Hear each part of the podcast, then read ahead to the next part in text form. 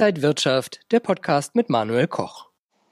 Das Jahr 2020 neigt sich dem Ende und was war das für ein Jahr, das so gut begann mit einem Allzeithoch im Februar und dann kam die Corona-Krise und jetzt vor Weihnachten haben die Märkte auch noch mal ordentlich zugelegt.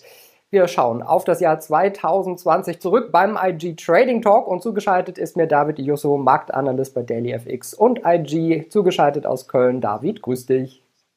Grüß dich, Manuel. David, das Jahr 2020 begann ja so gut, dann kam Corona, die Börsen sind regelrecht eingebrochen, der DAX deutlich runtergegangen, so ein schwarzer Schwan war ja nicht zu erwarten, aber die Erholung ging dann auch sehr schnell vonstatten.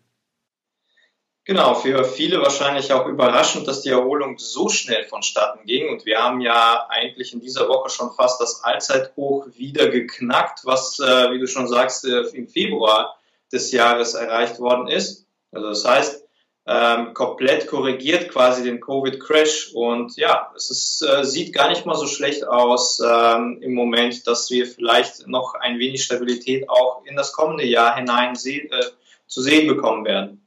Sind Aktien denn jetzt teuer, gerade wenn man vielleicht daran denkt, dass der Wirtschaft ja vielleicht noch einige Rückschläge blühen, dass es vielleicht Insolvenzen geben wird, all das im Jahr 2021, wo wir dann vielleicht erst die ganzen wirtschaftlichen Folgen auch sehen werden? Gebe ich dir vollkommen recht. Ich glaube auch äh, persönlich, dass ähm, ja eine gewisse Erholung oder nach Pandemie Erholung bereits eingepreist worden ist mit Hilfe natürlich der enormen Liquidität, die die Zentralbanken bereitgestellt haben, plus der Aussicht auf die Fiskalmaßnahmen, die jetzt ja langfristig angelegt sind, zum Beispiel der Wiederaufbaufonds äh, hier äh, in Deutschland oder in der EU oder komplementär dazu in den USA, womöglich die Infrastrukturmaßnahmen von beiden und so weiter. Also das sind schon alles positive Dinge, die in die Zukunft, die für eine gute Zukunft für Aktien sprechen. Aber ich gebe dir natürlich recht, äh, vieles ist äh, eventuell schon eingepreist und die Aktien könnten teilweise überbewertet sein, wobei ich glaube, für die EU speziell gilt das noch nicht so sehr. Also hier könnte es noch einiges an Nachholpotenzial geben, aber die EU-Erholung ähm, könnte auch nicht so schnell vonstatten gehen, beziehungsweise die Auswahl des Akt im Aktienuniversum ist ja, fällt ja nicht so hoch aus, wie das in den USA der Fall ist zum Beispiel. Mhm. Aber nochmal kurz zurück äh, auf deine Frage zu kommen. Ich denke auch, dass äh, jetzt im neuen Jahr auf jeden Fall äh, Marktteilnehmer oder Anleger mehr darauf schauen werden, ob denn tatsächlich die Gewinne auch das halten können, was jetzt schon im Vorhinein eingepreist worden ist. Demzufolge glaube ich, ja, also wir haben viel Liquidität im Markt, immer noch einen gewissen Anlagenotstand, was die Aktien, äh, denke ich mal, noch in, in 2021 stabil halten wird.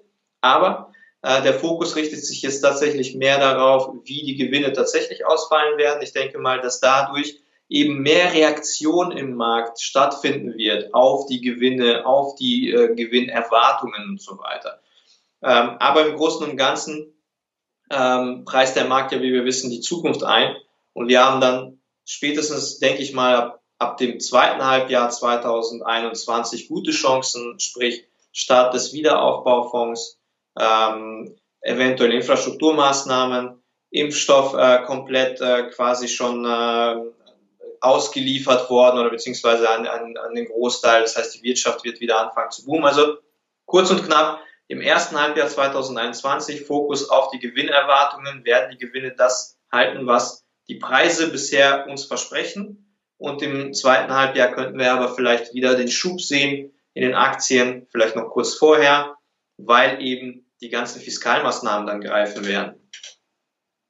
Wenn wir mal auf die Edelmetallseite schauen, Gold hatte auch am Anfang der Corona-Krise leicht nachgegeben und dann hat es sich Step by Step ja für viele wahrscheinlich zu einem sicheren Hafen entwickelt. Viele Anleger sind reingegangen bis zu einer Rekordmarke von über 2000 US-Dollar. Gehört Gold einfach auch in ein Depot, in eine Diversifikation mit rein? Ja, ich denke schon, dass Gold äh, so oder so als Diversifikationsasset äh, oder Zusatz äh, in ein Depot gehört. Äh, die Frage ist halt immer, wie viel. Ähm, und man sagt ja, wenn man ein langfristig ausgelegtes äh, Depot hat, dann sind fünf Prozent vielleicht gar nicht keine schlechte Idee. Ähm, jetzt aus Sicht von Gew Kursgewinnen äh, glaube ich, dass schon einiges ausgereizt worden ist. Aber ähm, ich denke aber trotzdem, dass der Goldpreis wahrscheinlich in den kommenden Jahren mehr oder weniger eine gewisse stabile Phase zeigen wird. Grund dafür ist einfach, dass die Inflationserwartungen immer noch da sind und dass wir uns immer noch im, was die Realrenditen angeht, immer noch im negativen Bereich befinden. Äh, und wenn wir tatsächlich eben diese Entwicklungen sehen werden, äh, die sich ausgehend von den Fiskalmaßnahmen zeigen, also das heißt, die Wirtschaft fängt wirklich an, auch ähm, Erholungstendenzen zu zeigen und auch in, in, in, äh, im Arbeitsmarkt und so weiter, äh, dann wird, denke ich mal, die Inflation tatsächlich weiter ansteigen, dass die Zinsen, zumindest die nominalen Zinsen und auf äh, kurzfristiger Basis weiter in einem sehr niedrigen Bereich bleiben werden. Wir haben ja in dieser Woche, letzte Woche, die Zentralbank-Meetings gehabt und ähm, die wichtigen Banken sehen halt einen Zinsanstieg vor 2023 kaum, ähm, also prognostizieren da kaum. Also ich denke mal, der Goldpreis hat gute Chancen, weiterhin stabil zu bleiben. Es ist nicht auszuschließen, dass er sich in einem langfristigen äh, Top-Bildungsprozess befindet, wie wir das ungefähr zwischen 2011 und 2013 gesehen haben. Aber selbst in dieser Phase kann der Goldpreis trotzdem stabil bleiben und ähm, auf sehr starke Zuwächse, Kursgewinne würde ich zwar jetzt hm, auf der Höhe nicht mehr unbedingt vielleicht wetten, je nachdem, wie risikoreich man da unterwegs ist. Wenn man jetzt zum Beispiel nur auf ein halbes Jahr Gewinne hofft, dann kann das funktionieren, denke ich mal. Ähm, aber im Großen und Ganzen halt dieser Zusammenhang zwischen Inflationserwartungen und negativen Realrenditen sollte aus meiner Sicht den Goldpreis weiterhin stabil halten, auch in 2021 plus auch natürlich der schwache US-Dollar. Wir hatten auch in diesem Jahr ein Interview zum Thema Öl. Wenig später ist der Ölpreis dann sogar ins Minus gefallen beim amerikanischen WTI-Öl. Ein einmaliger Vorgang. Ich glaube, damit hätte nie jemand gerechnet, dass das möglich ist. Ist Öl für Anleger denn etwas Interessantes? Und meinst du, kann so ein Vorgang je nochmal passieren? Ja, theoretisch äh, betrachtet kann das äh, sicher vielleicht nochmal passieren, man weiß ja nie genau, aber im Großen und Ganzen war das ja ein Zusammenspiel aus mehreren Faktoren. Zum einen äh, betraf das ja nur den WTI-Preis. Warum? Weil eben die Lagerkapazitäten in den USA sehr begrenzt sind. Das heißt, für den Brennpreis kann sowas schon mal äh, eigentlich äh, nicht passieren oder ist sehr unwahrscheinlich.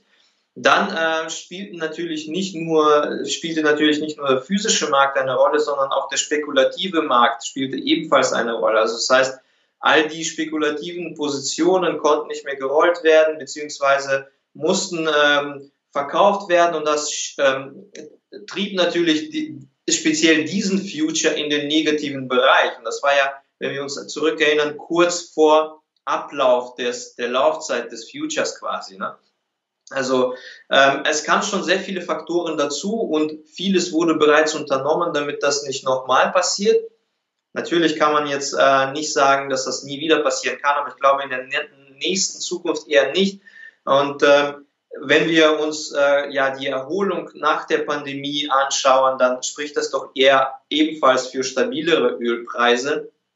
Und ich denke mal, dass da tatsächlich einiges an Potenzial besteht, trotzdem, dass der Ölpreis äh, mehr oder weniger auch in 2021 stabil bleibt. Zum einen, weil eben Rohstoffe sich weiter erholen könnten, zum anderen, ähm, weil die äh, Angebotsverknappung quasi durch die Maßnahmen der OPEC und in den USA ist die Produktion ebenfalls sehr oder fällt gering aus im Vergleich halt zu, zu den Vor-Pandemie-Leveln.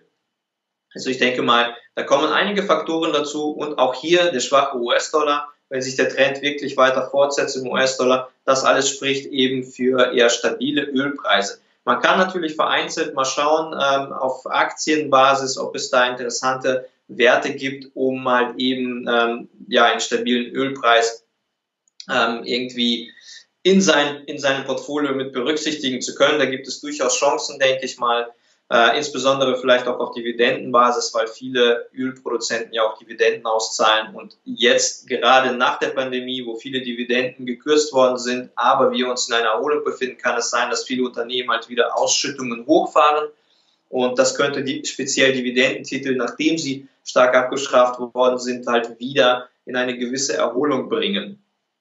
Wir haben ja einige Gewinner gesehen, vor allen Dingen Tech-Aktien waren sehr gefragt, die Impfstoffhersteller. Gerade jetzt zum Ende des Jahres sind die Indizes auch nochmal wieder rundherum praktisch auf Allzeitrekordstände gestiegen. Kann das denn alles so 2021 weitergehen? Ja, ich, also ich glaube, die Wahrscheinlichkeit besteht schon, äh, dass äh, die Marktbreite zumindest gesund bleibt. Und wir haben ja ein gewisses Zusammenspiel, wie eben schon erwähnt, zwischen geldpolitischen Maßnahmen. Ähm, das reicht natürlich nicht immer. Die Überschussliquidität ist zwar immer noch da, aber wie gesagt, dieser Shift jetzt, der Anleger, der, des, der Fokus wird jetzt mehr erstmal auf den Gewinnen liegen. Werden die Unternehmen tatsächlich auch das liefern können, was in den Preisen, in den Kursen eingepreist worden ist? Trotzdem glaube ich aber, selbst wenn dies nicht der Fall ist, ähm, kann es sein, dass wir zwar Konsolidierungen sehen werden, vielleicht einige Dips, aber wir haben immer noch einen gewissen Anlagenotstand. Wir haben immer noch in verschiedenen Branchen und Sektoren Nachholpotenzial. Das heißt, wir haben das ja eigentlich auch schon in den letzten zwei Monaten oder seit der US-Wahl gesehen, dass selbst wenn Technologiewerte nicht anziehen, dass dann immer noch Nachholpotenzial ist in den anderen Branchen, in den Industriewerten und so weiter, die die Marktbreite weiterhin gesund halten können und damit auch den Gesamtmarkt. Das gilt natürlich speziell für den S&P 500 Index, für den US-Markt, weil dort der Markt sich halt eben sehr breit aufstellt. Wenn wir jetzt hier, äh, hier mehr hinschauen, äh, nach Europa, nach Deutschland, äh, ist natürlich der Markt äh, für gewisse Verwerfungen in einzelnen Branchen, Industrien anfälliger. Wenn wir jetzt zum Beispiel darauf schauen, dass der Euro sehr stark nach oben ausbricht im ersten halben Jahr, dann können wir vielleicht davon ausgehen, dass es im DAX nicht so viel Potenzial nach oben gibt. Aber ich würde trotzdem nicht sagen, dass da wenig Potenzial gibt auf Einzelwertebasis, denn alleine wenn wir uns anschauen, die, die DAX-Werte für sich alleine, dann sehen wir, dass da eigentlich ähm, eine gewisse Diskrepanz zwischen dem DAX-Index selbst, das liegt wahrscheinlich an der Berechnungsmethode, zwischen dem DAX selbst besteht und den Einzelwerten, die eigentlich ähm, oder viele Einzelwerte ihre Allzeithochs noch gar nicht so schnell erreichen konnten wie der DAX selbst jetzt in dem Moment. Also das heißt, ich glaube, auf Einzelwertebasis und auf Marktbreitebasis haben wir 2021 trotzdem gute Chancen, dass ähm, Aktien äh, weiterhin, ja, man kann schon sagen, fast das Nonplusultra bleiben. David, vielen, vielen Dank für deine ganzen Ausführungen. Ähm, ich wünsche dir frohe Weihnachten und dann einen guten Rutsch. Wir sehen uns natürlich dann im Jahr 2021 wieder und werden die Märkte für die Anleger weiter analysieren. Vielen Dank, Manuel. Wünsche ich dir und den Zuschauern natürlich auch ein frohes Fest. Das war David Iusso, Marktanalyst bei DailyFX und IG. Liebe Zuschauer, danke Ihnen. Wir wünschen Ihnen, wie gesagt, alles Gute. Bleiben Sie gesund und munter. Das war der IG Trading Talk. Für mehr Informationen schauen Sie auch gerne auf IG.com. Alles Gute und bis zum nächsten Mal.